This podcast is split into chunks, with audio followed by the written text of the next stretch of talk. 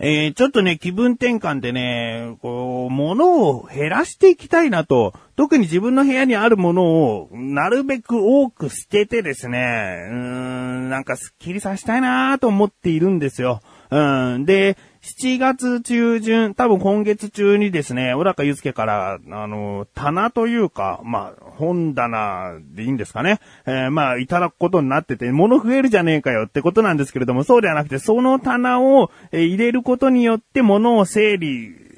しやすくなるので、で、それを置いて、で、今まであったものは別のところに動かすんですけれども、その分だから物を減らしていきたいと、思ってるんですよね。で、自分の部屋ですね。例えば、1998年から2006年まで毎月買っていた、えー、J-POP の歌謡曲の楽譜本があるんですけれども、これが、だいたい数えると100冊で、そうですね、他にもまあギター関連の本あるんで、100冊以上こう、あるんですね。で、その本っていうのは普通の単行本とか小説とかの大きさではなく、まあ、ほぼ2.5倍ぐらいの、あまあ、結構大きめの本なんですね。えー、だから、これ、捨てるのかと。ね、自分が1998年というとちょうど、高1頃なんですね。で、高1頃からずっと9年間ぐらい、えー、買い続けてきた本。この思い出と共に捨てるのかとかね。あ他にもね、マシルという友人からいただいたですね、あの子アメリカに行った時のお土産かなそのスパイダーマンがですね、なぜかバイクに乗っているんですよね。で、そのフィギュア、うん、そのフィギュアがあるんですけれども、だいたいなんか、自分がとことん相当興味があるフィギュアだったら、こう開けて手に取りたいんだけど、フィギュアっていうのはね、あんまりこう箱をむやみに開けずに、こう箱のまま飾っとくっていうこともなんか多いみたいなんで、まあ、スパイダーマンそこまで自分は興味ないから、じゃあ箱のままで飾っとこうかなと思ってね。まあ、あんまり見えもしない場所に飾ってあるんですけれども、まあ、これもいらないんじゃいらないんですよね。だけどあの子の性格上、一生持ってろみたいなことをね、言うんですよね。あなんか盗聴器かなんか入ってんじゃないかなと思うような気がしますけどもね、捨てられないんですよね。捨てちゃいけないって言われるんですよね。え、まあ、それでもね、きっといらないいらないというものが多く出てくると思うので、えー、近いうちにですね、整理したいなと思っております。ということで、本当にスパイダーマンのフィギュアだけはどうにかしてたいと思っている自分がお送りします。菊師匠のなだらか向上心。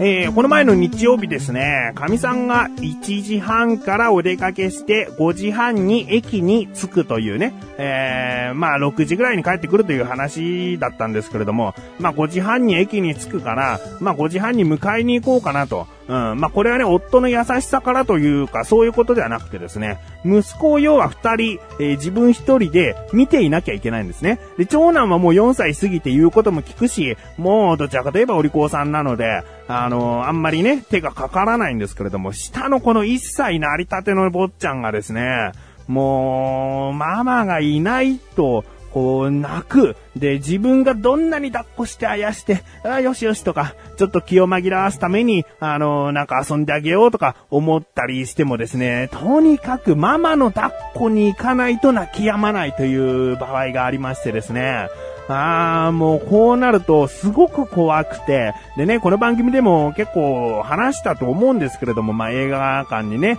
え長男とかみさんが行きたいということで次男を一人で2時間以上、こう、子守するとかね、そういう話も過去にこの番組ではしたことあるんですけれども、まあ、それがですね、まだ1歳過ぎても全然、えー、治らず、まあ、若干ね、えー、かみさんが抱っこしてる時に、パパに抱っこしてもらいたいみたいな感じで手を出してきてくれたりはするんだけども、基本的にはかみさんがいてこその、そのパパも、えー、抱っこして、なので、まあ、長男合わせて3人きりというのがね、とても不安なんですよね。だから1時半に神さんは出ていくとなっていても、5時半に駅に着くというのであれば、もう5時半駅の前で待ってよと。できるだけ3人だけの時間を短くしたいと。あ別に息子が嫌いとかそういうわけじゃないですよ。先ほど言ったように泣いたら手をつけられなくなっちゃうから、なるべくね、えー、ママの顔が見えない時間というのを短くしてあげようという気持ちで、まあ5時半に駅に行くという予定にしてあるんですけれども、そうは言ってもですね、1時半から、えー、だいたい4時間ですよね。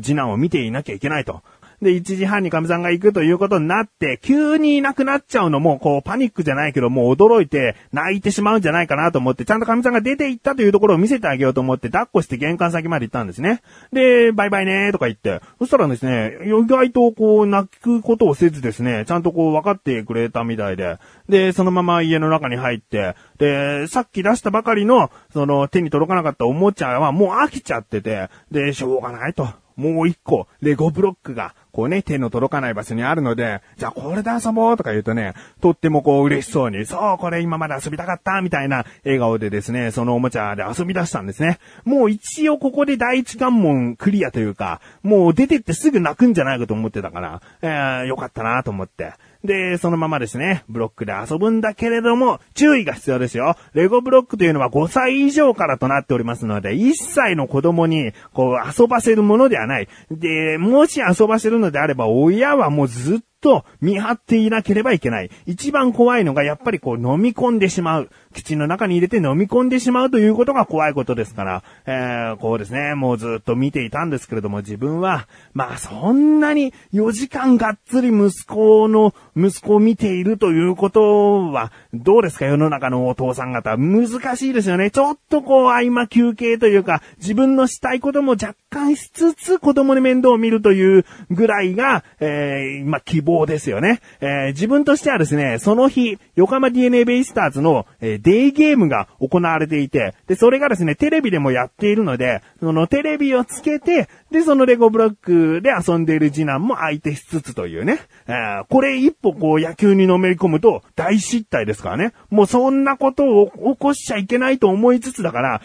分もずっとテレビなんか見てないですね。ちゃんとこう息子も見つつ、テレビをふっと見て。で、息子を相手しつつというペースですね。えー、で、まあ、長男もですね、一緒にブロックで遊んでいるので、えー、今出てこなかったね、長男は寂しがってんじゃないかと思ったらそうではなくてですね、三人で一緒にデコブロックで遊んだと。で、これがですね、結構ね、夢中になってくれて、1時間、レゴブロックで時間が潰れたんですね。ああ、潰れたなんて言い方ですけれども、まあ、耐えたというかね、えー、泣かずになんとか耐えてくれて、で、その後ですね、何をしようかと、こう、ちょっとね、台所の方に次男がハイハイで行こうとするんだけども、そこに行って、ママがいないということを改めて確認すると大泣きしちゃうんじゃないかと思って、とにかくこの遊んでいる部屋の中から出したくはないんですね。えー、だけど、あ、そうだと思って。えー、もう3時もうすぐなるから、おやつの時間にしようと。うん、でね、もう、うちの息子二人ともおやつは大好きなやつから、あおやつにしようっつって、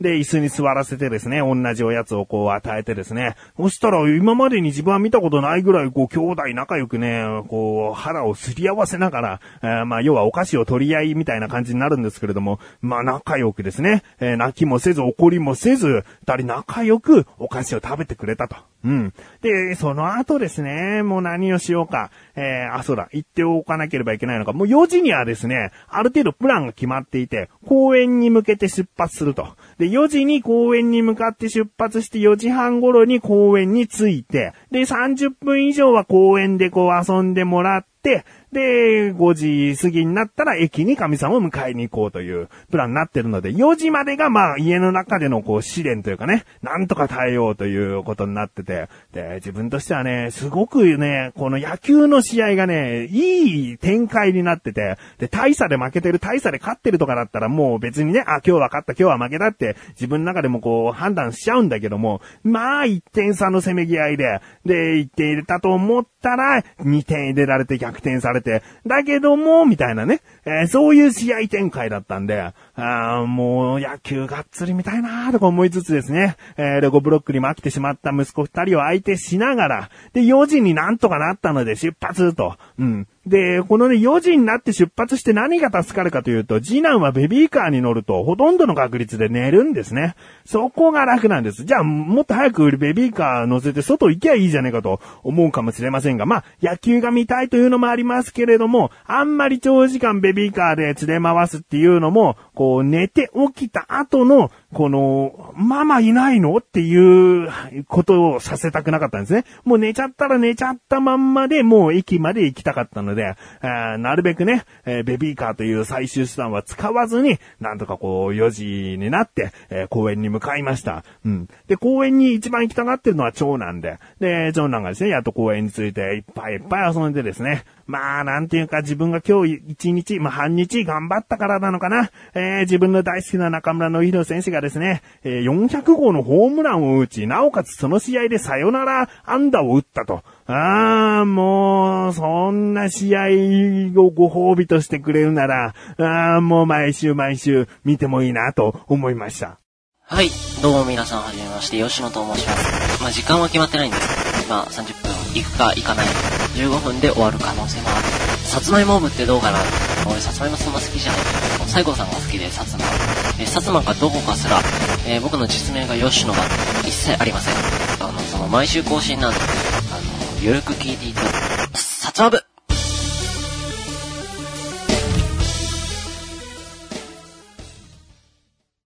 さあ、コーナーに参ります。自力80%。このコーナーは日常にある様々な疑問や質問に対して自分で調べ自分で解決していくコーナーでもあり、リスナーの方からのご相談やお悩み解決していくというコーナーです。今回はメールが届いております。なたらかネーム、ライムスカさん。いつもありがとう。本文、翔さんこんばんは、こんばんは。今回も疑問があってメールしました。お店でバナナの房を買うと、そのうちの1本のバナナにシールが貼ってありますが、あれはどうして貼っているのでしょうか？翔さん教えててください。お願いします。ということですね。ええー、ありがとうございます。まあ、確かに自分が小さい頃、もう物心ついたぐらいからバナナというのには必ずシールがついててね。で、そのシールを貼ってあるバナナを食べることでなんかこう、ラッキーみたいなところがあったような気がしますね。今ではなんか、あの、皮を剥くとき邪魔だよとか思っちゃうぐらいのシールの存在ですけれども、確かにありますね。うん、ということで今回の疑問です。バナナを買うと貼ってあるシールはなんで貼られているの？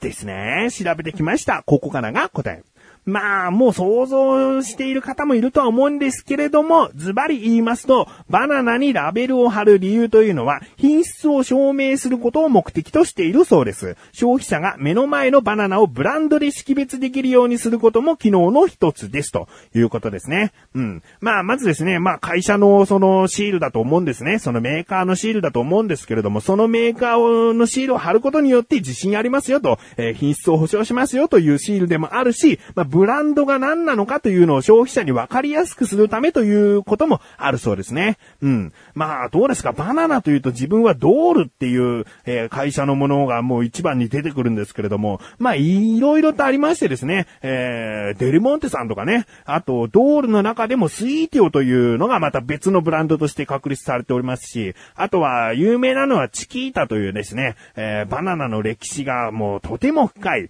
えー、シールを貼ったのはこのチキータという会社が始まりなんだと言われているぐらいですね、えー、昔からあるブランドのバナナですね。うん。あとですね、まあ、もともとそうやって輸入してきた時に、えシールは貼られているんですけれども、例えばフルーツショップとかのブランドとして、え売りたい場合はですね、そのシールを剥がして、そのお店のシールをまた新たに貼って売っているというケースもあるそうなので、まあ、必ずしもバナナブランドのシールということではないそうですね。うん。ということで、ライムスカッシュさんいかがでしょうか？自分もですね、まあいろんなバナナあるのであれば、味が違うのであれば食べてみたいなと思いました。ライムスカッシュさんはいかがでしょうか？ということで、日常にある様々な疑問や質問の方をお待ちしております。投稿よりなだらかご助手を選択してどしどしとご投稿ください。以上、自力80%でした。